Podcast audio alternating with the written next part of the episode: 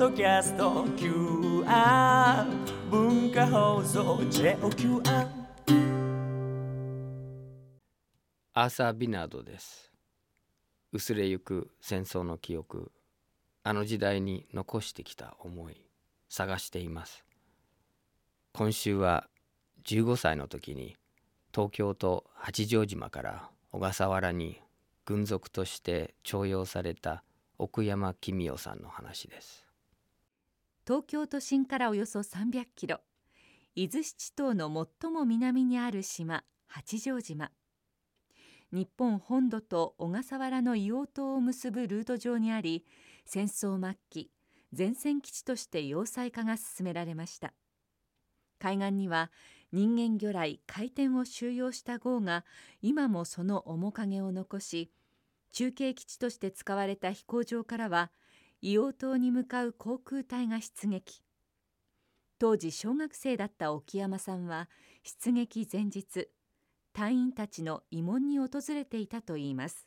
高等に2年を卒業してそれでそのあこの年かなその年かにすぐ小笠原に引っ張られたんですよ。徴用徴用みたいにね。うん。あの引っ張られたって学校の先生から行くように？いや当時はほら学校の校長あたりがほらみんなの家庭をよく知っていたでしょう、だからあそこのうちはほら親がないからこのこの人は抜かどかして俺なんかよ四男で大勢いるから出すってそういうねそういうことをほら中学校の校長がね大体決めたらしいんですよ。後から聞くと。矢部校長って言ったですがね。結局ご本人さんもかわいそうに、ね、あの宮古がどっかで部活に食ったらしいですよ。え床丸でその校長先生も亡くなってえ亡くなったらしいですよ。でもその校長先生がみんなの個人情報をうん、大体ねあのまあ政府の方から連絡が来たわけなんでしょうけれどね、そういうわけだった。で後から聞くとね僕らはまだ子供子供のおちんちんにもまだ毛が生えてるか生えてないかぐらいですからね。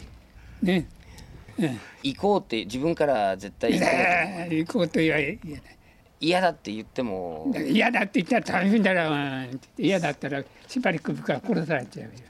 ねえ。あの当時は恐ろしいんですものね、八丈のその旧飛行場があったですがねここに元の、そこからも二枚羽の飛行機がみんな貝の油もつないでバイバイで行った行ったですよ。終戦の間際にはね、小笠原はあの行ったのは何歳の時ですか？まあ、今で今は中学うん2年ですね。でそうすると15歳？が16だね大体ね、あの船でもちろん向かったんですね。当時のほら連絡船芝園丸で行ったです。芝園丸。芝園丸。ええ。それがあの小笠原と八丈島の連絡船。東東京からのあ。八丈にそういうあれでかい船がつくあれで。なるほど。寄って行ったんですよ。なるほ小笠原行くと途中にほら怒りを下ろしてね。それ大勢で行くんですか？大勢で。オクラの仲間が大勢行ったです。どの何人ぐらい？えっ、と島でも三四十人行ったかな。う、ん。俺らの仲間がねあの軍属の。何をしに行った？築城部軍属。陸軍の。陸軍の築城部。それで小笠原であの潜水艦の探知機を作るあれを作った作ったですよ。それって工場みたいな感じ？え？工場みたいな工場みたいじゃないですよ。なんだかは知らないけどもうずもうあの当時はもうそこまでもうあのお宅は来ていたですからね。硫黄島のねもうあの辺までね来ていたでしょ。ごめんなさい。もうあそこへ俺らが行って半年ばかしか働かないんですよね。そうか。え半年の間ずっとその潜水艦の探知機を作って、ええ。組みまあ、僕は一番それで背もちっちゃかったですからね。あの僕らを指揮していた一番偉い人の築城部の軍属の将校さんが一番偉かった。ですその人とねその人の将校当番だったですからね。楽をしたですよ自分。何もとかたも何もやらない、う。ん。あの小笠原は要塞化していたですからね当時ね。官舎に入ったですよ。あ官舎にね。官舎に入ってそこであの召し上げ弁当を持ってきて食べさせたり、まあ、家の中を掃除する。そんなもん。洗濯まではしなかったですよ。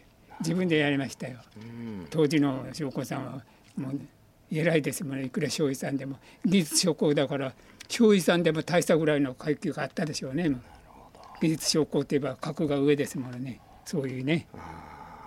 じゃあそんなにこう重労働っていう感じ自分は重労働全然しない。一番のんびりしていたんですでも仲間は結構仲間は大変ですよドカチンでも何でもそあそこは要塞化していましたからね、外海へ作ったですからねとんでもない大大変な労働だったらしいですよあのあそこはすごい要塞ですよ。アメちゃんは偉いよ。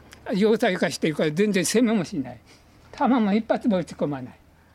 か艦砲射撃士だって上にすごい大砲がこんなのがいくらでも座ってて。アメちゃん来ないもの。利口だから。上がいいから。要塞化してるからじゃあほっとけえ？ほっといたの。ほっといて硫黄となんかは全然何もサトウキビを作ってるとこへ2万人ぐらいほら土地でボカチンでやられちまうからあそこを兵隊さんを下ろしたでしょ？1万2万2万。人だから鉄砲も持ってるか持ってないかぐらいの兵隊さんだもの殺すのはわけないよね。ねえアメちゃんがね。だからここが立国ですよね。ね。物資もあったでしょうがね小笠原は全然一発も撃たなかったんだ。まあ小笠原は俺らが当時には気もしないですよ、ええ。潜水潜水艦はうようよしていたわけですよ。帰りにやられたから。行って半年仕事して。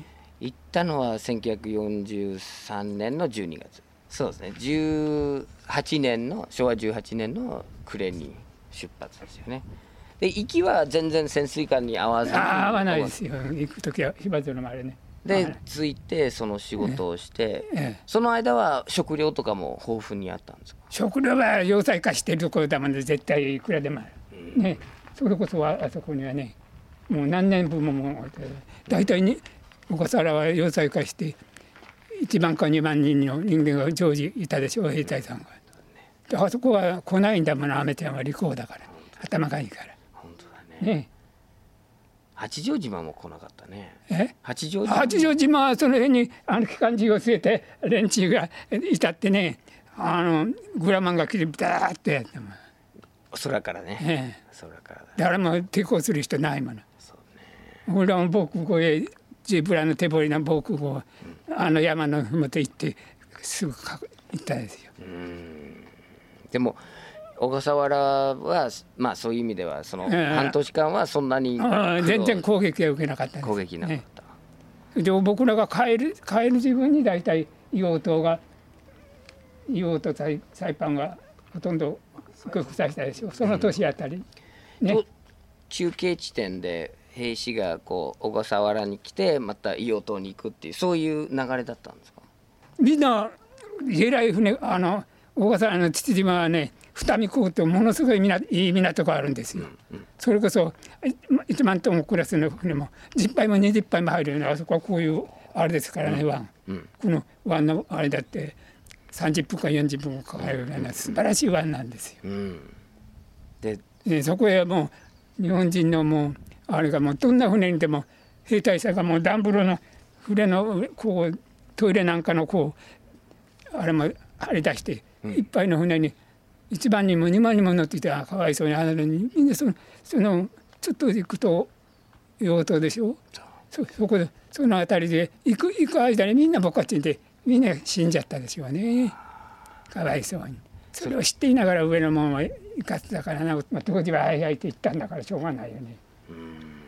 みん。なあの乗っていたのがそれこそでかいいい船も何もみんな兵隊さんみんな行ってんうん小笠原を出るとすぐやられたでしょうね。で帰ってこない。帰ってこないでしょう。ほとんどかわいそうに。自分がまた半年経って、えっと、八丈島に戻ることになるんですよね。ね、いやええ戻ること。なんでそ戻のやっぱり兵隊さんもとろけた向こうへ行って行った船が帰りにほら港がいいから潜水艦が港の中までは入れないからね。防戦門かなんか張ってあったでしょうからね。3 4 0杯あったらですよ。その一緒に帰ってくる時30杯ぐらいいた船にあの大体一番大きい方だよね清流丸。昔の船でねあの潜水艦に真ん中もう3つぐらいにか仕上げてない船ですよね、3,000トンで大戦の何もしてないんですから。それに乗ってきたんです。まあなんか僕らばっかりは乗らなかったですけど向こうから傷痍軍人とかね体が弱くなった連中が結構乗ってきたです。まあお向こうから物資を届けて兵隊さんを届けたりした、その帰りだったでしょうかね、まあ、どこから帰ってきた船だかね、まあ、運がいい船が。そそういうちっちゃい誉井さん誉井さんみたいなのもみんなあの当時はほら魚雷が効かないからね誉井さんはね。ちっちゃい10トンぐらいの。うん。そういうのにもみんな兵隊さんが乗って。で乗る時はやられるかもしれないっていやー考ええなかったですよ。もう嬉しいから帰るのが。ああそうなんだ。もうとにかくだだけど父島をその船乗ってもう朝朝方出港したですがね11時頃魚雷攻撃を受けたんですよ。真っ昼間。じゃあもう出てすぐ？出てすぐですねほとんどね11時頃。それで全然そそこを取っていくのが見えるんですよ。潜水艦が？いやー魚雷が魚魚雷は来石が見えるんですもの。今は見え見えないかもしれないけど。来石は昔は見えたですよ、今は進歩したから魚雷も電気かなんかで動くようになってるでしょうね。メゼルだからそういうあの連絡船にもあ輸送船にも監視する兵兵隊さんが乗っていたですよ。常時ね、あの当時はね、来石が国力を。それ見えそる。んだこを取っていったらいやそこを取っていくのがね結局もうそこまでもう用途あたりまでもう自分もうアメちゃんのもうあれだったですからね。で日本は無抵抗だったですよもうあの自分はねもうね。それは最初は強かったでしょうが。最初真珠湾での寝てるところを首取ったんだからね。偉いけどね。でも首取れなかったね。ねえ。結局続かない。あれは空母は空母。全部事前に空母をあの遠ざけて空母をみんな避難してた。空母が避難したの？そうだから空母一隻も取ってないの。おお偉いよね。だから米米軍事前に分かってた。ああ分かっていたんだ。そう。空母を失うと大変なことになる空母は本当にやられたあれは聞かないよね。そう空母あの一つね軍艦を空母に見せるためにハリボテのあのうん。あのベニヤ板張ってえ淵田さんたちそれを撃ったんだよね。だから騙されたんだよね。それが日本人がお祝いどこうだ。え？ねややったってね我々も万歳万歳だったのね聞いて。でその魚雷にもう自分たちはもうやられるってもう分かいるわけでしょやその時はねうんまあ大丈夫だろうと思ってねダンブロの船のほらダンブロで寝ていたですがね。寝てたんですか？ボーンといやその時は昼間だから外へ出ていたからだから夜は寝ていた。しやら,、やられたのは朝ですから。で忘れたけど何時って俺は言ったっけ？旦那が知ってるわけだじゃん。5月の4時半頃だね4時30分忘れるわもう俺も。でうもう8 70年。前だもんね。71年前。71年ですね、で魚雷が当たった時はどんな衝撃だったんですか？あ当たった時はもううんぐっすり寝ていたですからね。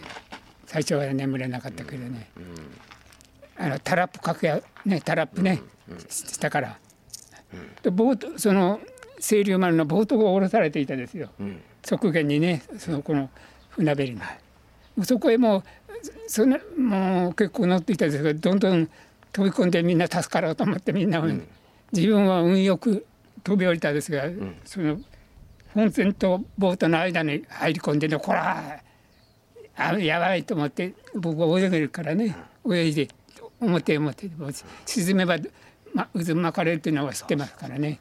前よく離れた。でもうちょっとこう見たらもうもうこうですよ。本当映画かなんかで見るようにこう。こうなって。2分と何1分何秒かな？2分ぐらいかな？そんなに早く沈んだ、うんゴーチに近いですよ。だからその辺で浮いてる連中もみんなやられて。そうだよね。渦巻かれて。渦巻かれて。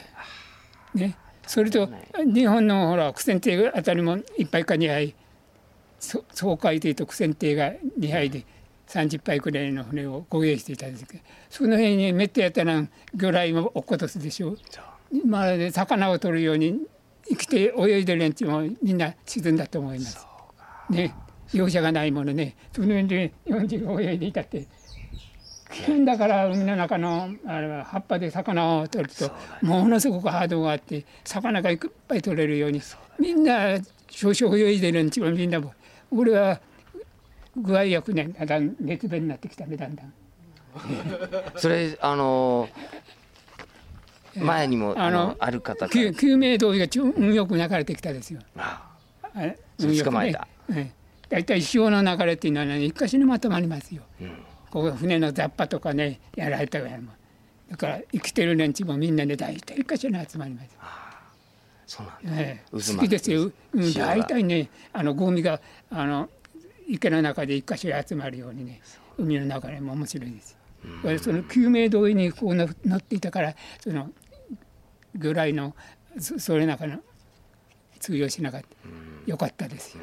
全然無傷だったですかあの泳ぎはもともとら。泳ぎはここですもの。ね達者なわけですよ。ねいくらあなたらしでもね、八丈の人はね、大体が用があればう小学生の時も海を泳いで何か食べ物を取って食べることばっかり考えていた。当時はね配給時代だからね。でもそれはすごいこう生き残る力にはなるよねとにかく水中の中にあれば魚だってボンボン浮か浮かび上がれますからあれ見たって人間が泳いでいればやられますよ。近くであ浸透で。でも運よくまあうん泳ぐ力もあって救命胴衣がが流れてきたのでその上に残っていたので救われたなと思っていますよ。でそ雑把もうんと浮いてきたですがね俺やられた後のほら木の雑把ね破片が。うんうん。でもあとはほらそんなのほらうっちゃらかしてみんな日本の海はどんどん逃げちゃったね。あとでその苦戦艇が助けに来たです。総海艇で。えいつ2杯二杯だけが護衛していったです。30杯余りくらいの船。うん。2杯だけ。であとはみんなほら当時はそのあ輸送船にも戦士の方に兵隊さんが乗っていたですよね。海軍の兵隊でなくてもうん。戦でも。うん。もう用事のために乗ってあったんですよね。大大砲も積んでね戦士に。あら臨時代やね。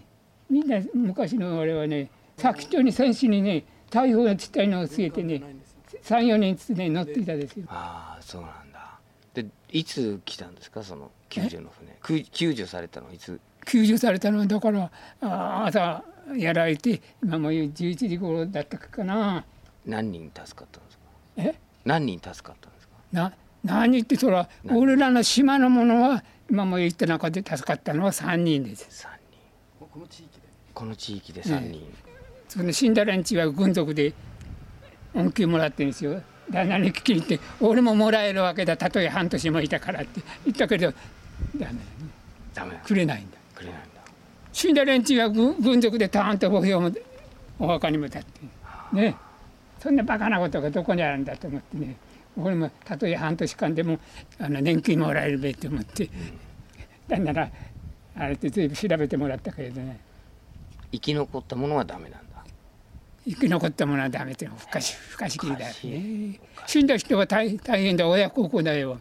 長くまで生きた人は親にはちゃんと年金年金くれたんだから。そうなんだ、うん。生き残っちゃダメなんだ。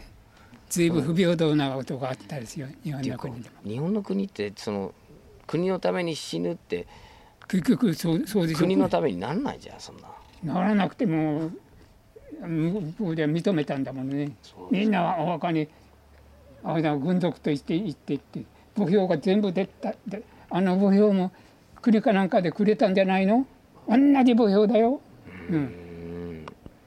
陸軍えー小笠原の会にやられたっていうのはみんなが同じ墓標こんなでかいのが立ってるよ全部の島に戻ってきてそれはあの救助されて八丈島に直行ですか？いやあの向こう連れて行かれて直行なんかするわけないね。あの総会艇のあのかデッキの上でゴロ寝してきたんだから。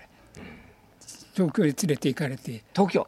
東京へ連れて行かれて当時なんだっけ品川の毛利公爵邸ってね公爵邸の別荘別荘だか本家があったんですうん。あの品川駅のま真ん目あたりで、うん。そこに我々みたいなのをこう入れてるところがあったらしい施設がねそこへええ。ああそうなんだ。でそうそああいうところろで使用していたんでしょ？なるほど。もうアメちゃんが来て爆弾なんか落としても結構家もやられていたからね。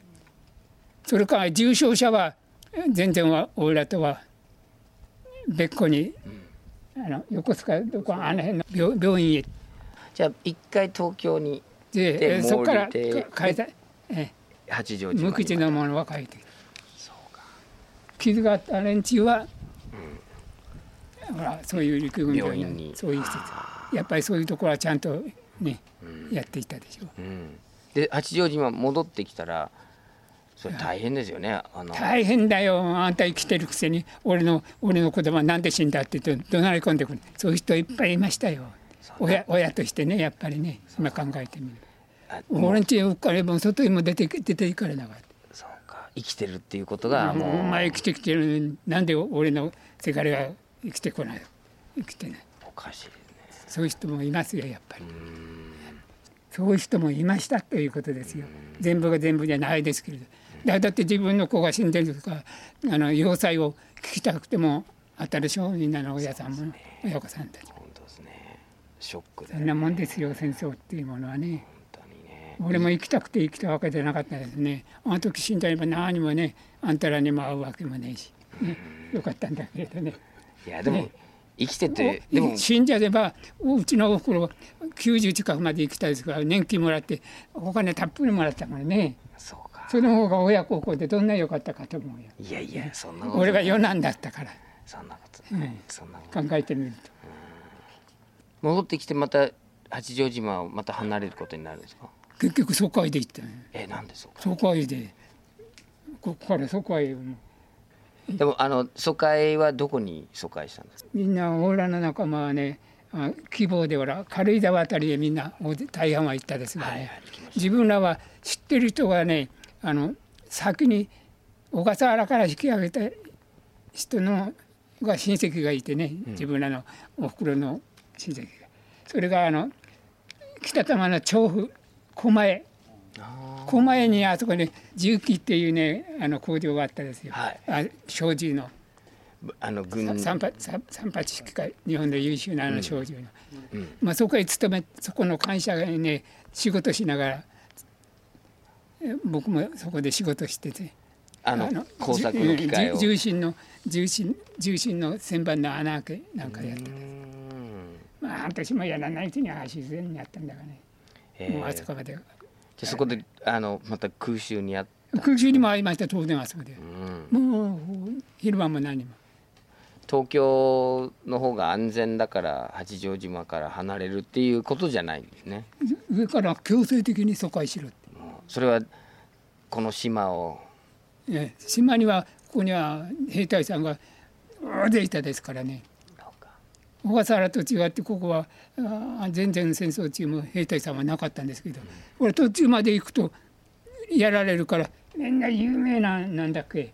偉い兵隊さんが島やここで降ろ降ろされて。外に出るとみんなやられちゃうぐらいでね。何万人とみたいなところが向こうから疎開か疎開から引き上げた時は兵隊さんの食料がうんとあったからうまいものばっかり食えたですよ。みんな非常もしてるの東京あたりと、うん、ここは2万か3万の兵隊さんが降ろされたですもんみんなもうもうここから行けばもうすぐ船でやられるものね。だからここがそういう兵隊さんは運が良かったですよね。うん。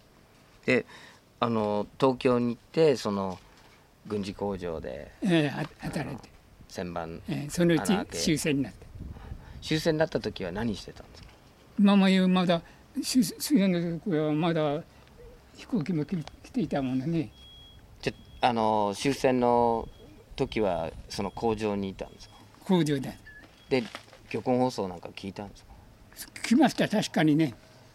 工場でみんな集まって聞いたんですか？いやどっかからで聞いたようなんだな、えでどう思いました？えどう思いましたってもうしょうがないものね、でもあのもうこれで負けたえその前はもう勝つものだと思ってました、えまあ思っていましたよね。いくら僕らがこうなひどい目にあってもね後では勝つだろうと思って考えていたね。うん。負けるとは思っていなかったよね。本当それは、激震されても負けるっていう、えー考えはなかったですそれだけ頭が感化されてるんだもの。ねえ。ちっちゃい時から。そうでしょ？ちっちゃい時から感化されてるんだものね。あアメちゃんアメちゃんみたいな偉いアメちゃんはの国母はもう本当いくつもややられたことは報道もしなかったものね。日本のハワイでね。他の戦艦その戦艦も作り物 そんなことを喜んで日本にう馬鹿にされていたんだよ我々はねそれを本気にしてね。そう戦艦はまあ本物だけどまあガラクタだよね。ねでえ。ーみんな兵隊さんは逃げたとやらやった。まあでもアメリカの下っ端の兵隊は死んでるけどね、下っ端。でもアメちゃんもひどいね。やっぱり下っ端がやっぱりやっぱり同じだね。戦争になると。下っ端は。偉いやつはやっぱり一番うまいね。ね。どこも同じですねそれは。今もそうそうでしょ？今も喧嘩するのはみんな戦争だものねでみんな下っ端があとは宗教ね昔から。戦争はなくならないよね。どうです？うんいやな僕があんたに聞きますが。戦争は終わらないと思いますが。どこかで宗教の戦争みたいに昔からやってますものね。ねでもあの宗教は多分口実に使ってるだけじゃない？だって。い余計な話だもの。や。俺の神様が正しいっていつでも喧嘩してるものね。ねでもそれも下っ端のやつだよね。下っ端のやつでね。上の上のやつはちこれこれの儲かるあれでし多ょうまく分できてるんだね人間はね。だから上のもんがみんなうまい汁するんだね。うまいもの食べて。そう。うまいお長さんを何も抱えて。そう。なんかいい思いするんだよね。で戦争って本当に儲かるよね。儲かる。儲かる人が儲かる。儲からないやつはそれこそもうね俺らみたいに死に物狂いで。やったかすったか助かるぐらいでもその船が沈んだ。で自分が、まあ、救命道具に捕まった時ってもう終わりだと思った？そんなの。もう絶対生き残るって感じですか？いいきいやその船が死んで生き残る。ああの時も死ぬか生きるかわ分からなかったですよ。助かるまでは総海底でこう明るくなってからこう来て引っ張り上げてくれたんですか？らサメは来なかった？え？サメは来なかった？サメは来なかったねあの時は。もうじなんか怪我して重傷のやつもね俺のクラスにこの前までは生きていたですけれどね。それなんかは全然もう助かったのがわからないぐらいだったらしいです。もうねでもあのえ連れて行かれて1年か2年ぐらい2年ぐらいあの東京の病院にいて、横須賀の、ね、それで帰ってきた。そういう人が大勢いたですよ。その人は後遺症とかあったんですか？後遺症あったんですよ。傷もす。ごい傷あってだけどアメちゃんはみんなとこの世界中からのいろんな人種なんでしょ？そう。元はどこだかな？フランスフえフランス？本当のアメリカ人ってナバホ族とかなアパッチ族とかないよね。本当のアメリカさんはね。少しいるないでしょ。もう本当にねみん集まりでしょ。う僕の先祖はフランスとアイルランドから渡った。アイルランドって言えば寒いとこちょっと寒い。なんかこう悔しいっていう思いはあるんですか？あったんですか？その戦争のことでアメリカにアメちゃんに対して。ろそりゃ悔しいよそういうふうに教育されていたもの言葉の時から。う。で絶対実際にもうそれこそ東京で美美港からお落っこってきたこう飛行機乗りさんのこう操縦したり袋叩きにしたりなんかしたんだから日本人。ね。え。そのぐらい教育されていたんだから。もう鬼か畜生ぐらいしか思ってなかったでしょ？その当時は。まあ今でこそそんなことはね考えるとそういう場面に立ち会ったりしました？その B2 塾からこういやあのち調布にいたからさそういう話は聞いたけれど、ね、やられた人をみんなが袋叩きにしてる、ね、なんだか新聞かなんかそういうのニュースかなんかでやるのは見たけれど、芸術は見なかったね。ね現実本当であったでしょああいうことはあったらここのクソクソったれと思ってみんなぼかすかやったでしょうね生きてた。ねそれはあったでしょう。確かに。ですね。あの当時の考えになればね、うん。なるなるよね。ね。しかも自分たちが焼夷弾でやられてればなおさらですね。なおさらですね。もう行った時東京は焼け野原だったんですよ。僕らが行った時はもうそこから引き上げていった時。焼け野原だ。ほとんど。ね。工場で8月15日の漁港放送を聞いておおそうです。それでどうしました？ももうそもうそれからはもうす次ぐ帰る話が出てきたですよね。うそれはもうみんなでこうどうやってうん。八やっぱり丈に帰るか、自分の生まれ故郷へ帰りたいですもんね。でどうやって帰ったの？え？どうやってあの八丈島に戻ってきたの？その時はあだなって帰ってきたかちょっと温泉に入りながらこう連絡線ができあったのか。横あの浜あの当時連絡線なんかもあったか。帰る時は忘れたなどういう船に乗ってきたかね。東京から、俺一人じゃないものおふくろらも全部だもんね兄弟。じゃあ二人。兄戻ってくる時は何かお土産持ってきたんですか？何がお土産あるわけないじゃないかあんた。ね。食べるものさえないものね。やっとこすとこだもの。食べるものなんかあるわけないじゃない。かここへ来たら大変だよ。だよね。兵隊さんがすぐほらじゃんじゃん引き上げていったから東京の方へ。食料？食料がほんのワンツあったのあ。もう缶詰のあ兵隊さんの海軍の缶詰は良かったんだよ、うん、それを食べてお稲荷さんでも何でもうまいものがいっぱいあったですよいいですね。兵隊さんがほら、そういうものがいっぱいあったからこうやってちょっとの間は食べるものは大事にさ大事みたいに酒だって何だってあったもん。いいですね。ちょっとの間はねそのうちなくなればあれだけどね、で戻ってきたらもう畑仕事。えですか？えもうやっぱり生まれ故郷だもん。その工場から鉄砲一丁くすねて持って帰るとか。そういうこと。そんなのもうもう島へ帰るんだからそんなものって言ったら捕まっちゃ大変だもん。バカバカしいじゃあ何も密輸しないで。ええ何も。何も。うんで帰ってきたら食料があった食料はいくらでもあったから。で島の仕事は何かあったんですか？そりゃちっとやっぱりその辺なんだかあったよね。少しはね仕事はね。うん。百姓をしなくてたもの。ここは大体さつまいもや里芋を切り畑山を焼いてそういうものを食べていた時代ですからね、僕らのちっちゃい時は。で炭焼いたりね炭焼いたりと焼いた後を耕してそこへ芋なんか入れたりそそういうもんで食っていたところだから。田んぼはごく少し少しかないんだから昔から。そうだ。ええ。島民の1ヶ月分ぐらいの田んぼしかないんだもんね、うーん。そう。ここは。田んぼがなくてええ。芋と。だから山端のその芋とかそういう、ですもう内容の肉ろと同じだよ。で、ねと芋食ったりさつまいも食ったり、ご飯粒なんか食べる人はんねえ偉い人かその田んぼを持ってる人のぐらいなもんで、うん大変。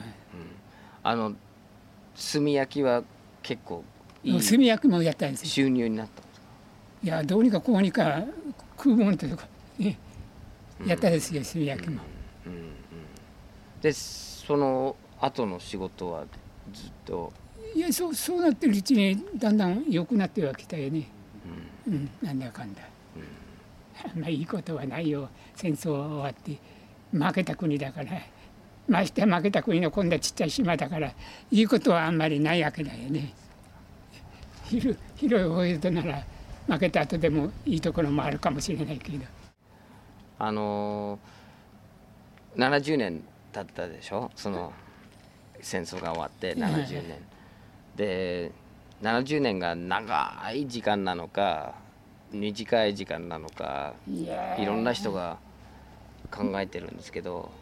70年間っていうのはあっという間だね。もうもう過ぎ去っちゃうとね。あんなこともあったっけかなと思うぐらいだね。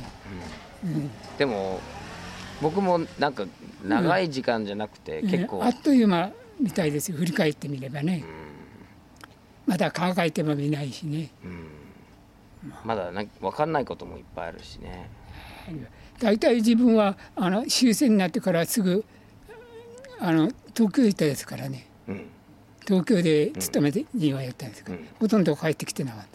いつ帰ってきたんですかそのえっと今70じゃない87か、56かな。中途退職で帰ってきたです東京では？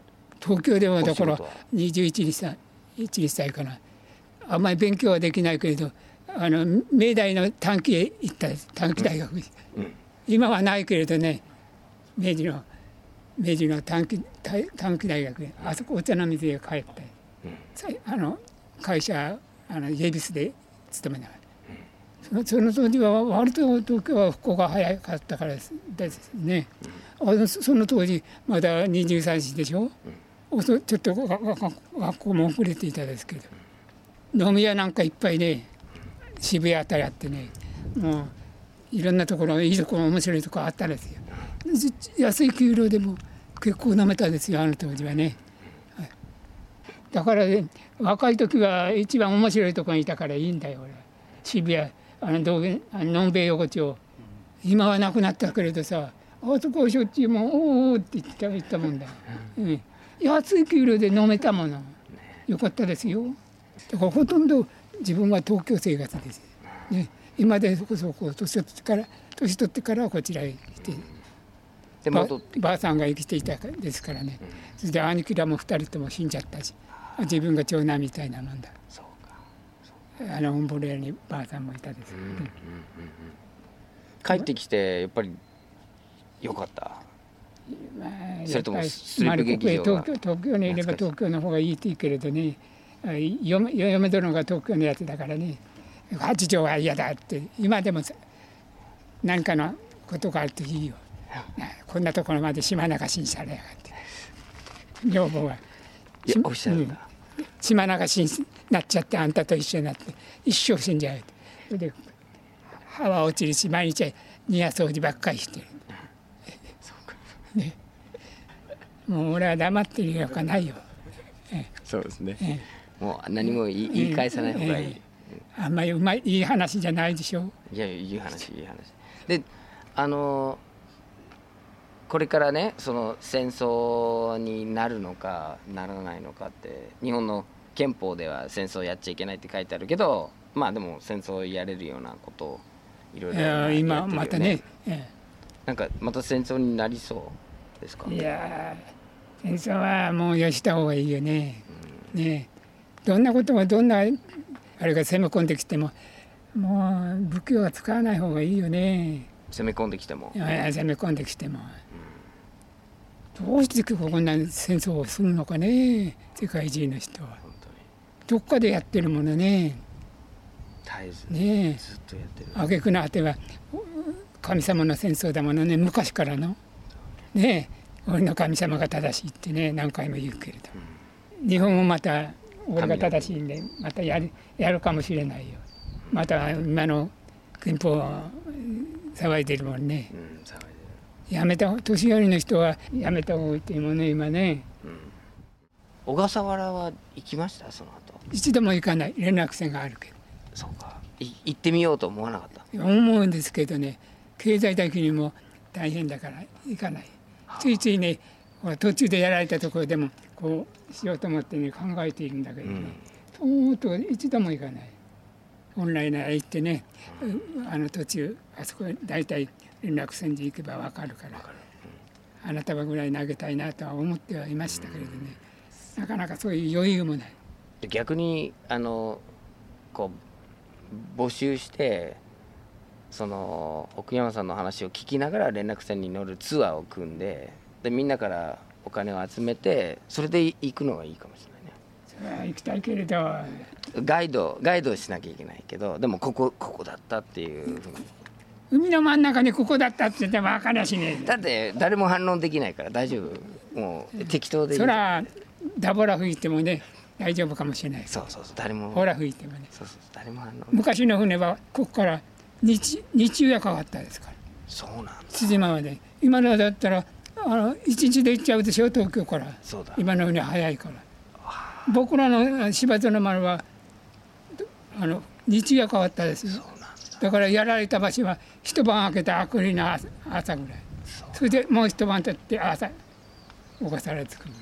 そうか。そういう遅い船だ今の今はもう一日で行っちゃうでしょ。25時間ね大体そうだよね。東京から。ねえそんな早い今のは。こ東京は東京東京からここへ大体一晩ぐらい昔はかかったんですよ。うん。そう。僕船で来たんだけど、い10時半に出て12時間かかんないね。10時間その倍ぐらいかかったですからね東京から小笠原までは距離が1000キロぐらいあるんでしょ？その昔の船はなんかこうこう蛇行しながらちょっと夜は蛇行してたかもね夜は。夜はせ旋風鏡が出てるうん何もぐらいの来石もわからないものね昼間は見ればね大体立っていてね昼間その言葉自体がね今来石って言ってもわからないかもしれないねみんな。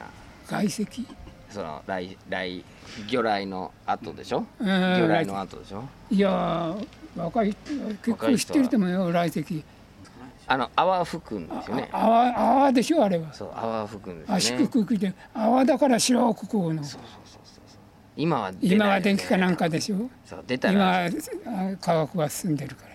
電気でしょうねそうそう。八丈島はもう武器も原爆もいらない？この島を守るために。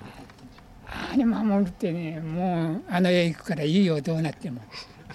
それ無責任じゃないですか。無責任だってそんなこと聞く人も無責任だよ。も そうだね。もう片足突っ込んでる人をそんなこと言ってて。もうボケ寸前の人がそんなこと考える余地なんかありゃしないの。この人も変な質問です逆にそうだね。素晴らしい、まあごめんなさいね。言いたいこと言って。ここちらこそ笑いながら。いやもう傑作。まあもう漫才だよね。ちょっとこうあの吉本にね二人で所属して。お、めえいくつになろえー、48 48あいやいや奥さんは？えー、と彼女は僕より9つ上。9つ上？そう。金のそれどうってわダメだね姉さんに覚えて教育された 姉さんに奥山さんはどうして15歳の時に最前線の小笠原に軍属として送られたかっていうとまあ一つには学校の校長先生が奥山さんの個人情報を軍に提供してまあ四男だから。で他にその同じ時に生かされた仲間には親のいない子もいたりしてそういうふうにこう学校が軍の組織に対して情報提供したりまあ下請けの組織としてその生徒を振り分けて選んでそして軍に差し出すっていうそういう役割を果たしてたわけですね。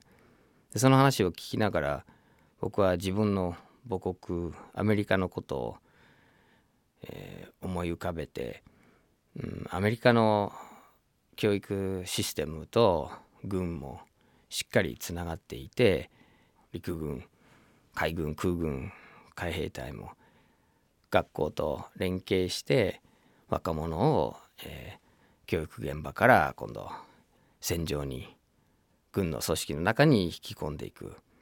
でその勧誘の仕方もいろいろその、まあ、情報提供も受けて、えー地域地域に合わせて学校との連携が大事なパイプになってる。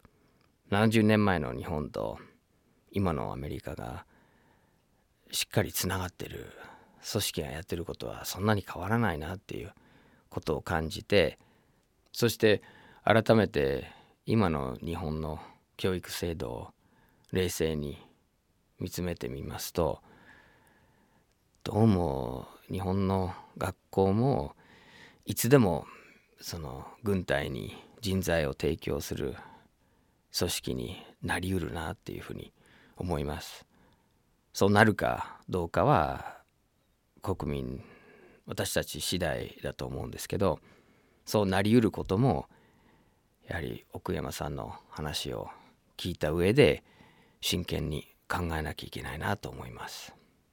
来週は本土決戦に備えて前線基地となっていた島東京と八丈島で生まれ育った沖山美沙さんの話です。お相手はアーサー・ビナードでした。